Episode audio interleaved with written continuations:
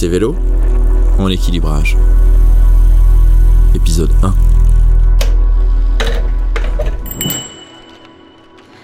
Bonjour à tous. Pour ce premier épisode, nous sommes partis à la rencontre de Fabrice, responsable d'exploitation pour le service C-Vélo. Bonjour, je m'appelle Fabrice et je suis responsable d'exploitation pour Ignurma Mobility du service C-Vélo à Clermont-Ferrand. Mon travail il va être un petit peu d'organiser la partie commerciale au niveau de l'agence qui est le référent, le contact avec les abonnés et ensuite aussi organiser la partie technique pour tout ce qui est maintenance et régulation du service C-Vélo. On parle bien sûr plus principalement dans notre podcast de l'équilibrage. L'équilibrage, ça consiste en quoi? Alors, l'équilibrage, c'est tout simplement d'avoir le bon nombre de vélos au bon endroit, au bon moment. On a une équipe de 4 personnes qui est sur le terrain tous les jours de la semaine, du lundi au, au dimanche, aidée bien sûr par une intelligence artificielle qui va les guider et va leur dire à l'instant T, il est préférable d'aller chercher 5 vélos sur la station A pour la mettre sur la station B, plutôt que d'aller peut-être chercher 10 ou 15 vélos qui seraient des mouvements inutiles.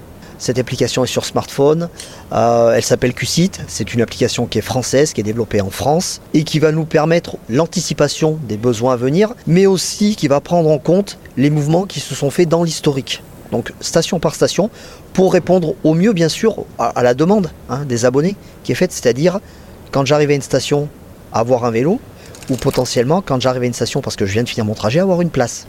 Puisqu'on travaille dans la régulation, on pense au vélo, mais aussi on pense aux places disponibles. Les, régulateurs, bien sûr, avec leur- leurs expériences à eux, hein, du quotidien, depuis qu'ils sont là, ils vont avoir un œil des fois un tout petit peu plus affûté sur ce que pourrait donner l'intelligence artificielle. Alors, sur les gros mouvements, non, parce que l'intelligence artificielle, elle a cette capacité de mémoire.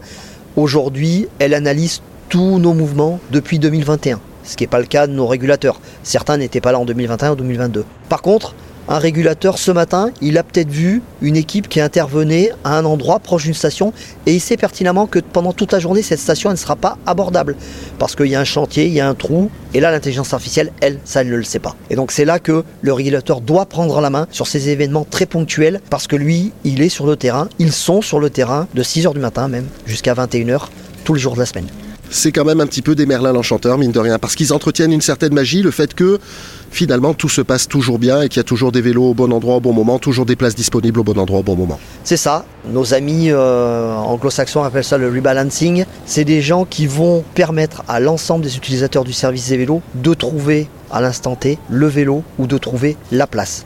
Et puis surtout, c'est les yeux du service. C'est des gens qui sont sur la voie publique, qui sont sur notre station toute la journée. C'est eux qui vont nous dire Ah, attention, sur cette station, il y a eu cette problématique pendant la nuit. Peut-être euh, quelqu'un qui s'est garé un petit peu trop près d'une station, qui nous l'a bougé un peu et tout. Donc c'est vraiment les yeux du service. La dimension humaine, elle est, moi je pense, pour nous, c'est notre quotidien. En tout cas, moi, c'est le mien. C'est ce qui me guide. J'ai toujours préféré travailler en équipe parce que justement c'est le relationnel avec les équipiers au quotidien qui me paraît être intéressant. Bien sûr à côté euh, on a euh, plus de 20 000 abonnés et donc là aussi il y a une dimension humaine à comprendre que les gens veulent utiliser le service et on a tout à faire derrière nous pour que ça soit fonctionnel le maximum possible. En fait c'est un assemblage de plusieurs personnes avec plusieurs missions différentes mais que chacun est indispensable dans ce fonctionnement on ne peut pas se passer de régulateur, on ne peut pas se passer d'agent euh, à l'agence commerciale en front office, on ne peut pas se passer de technicien. Ça fonctionne, c'est l'addition des compétences de chacun qui fait que un système vélo et le système C vélo à Clermont-Ferrand fonctionne.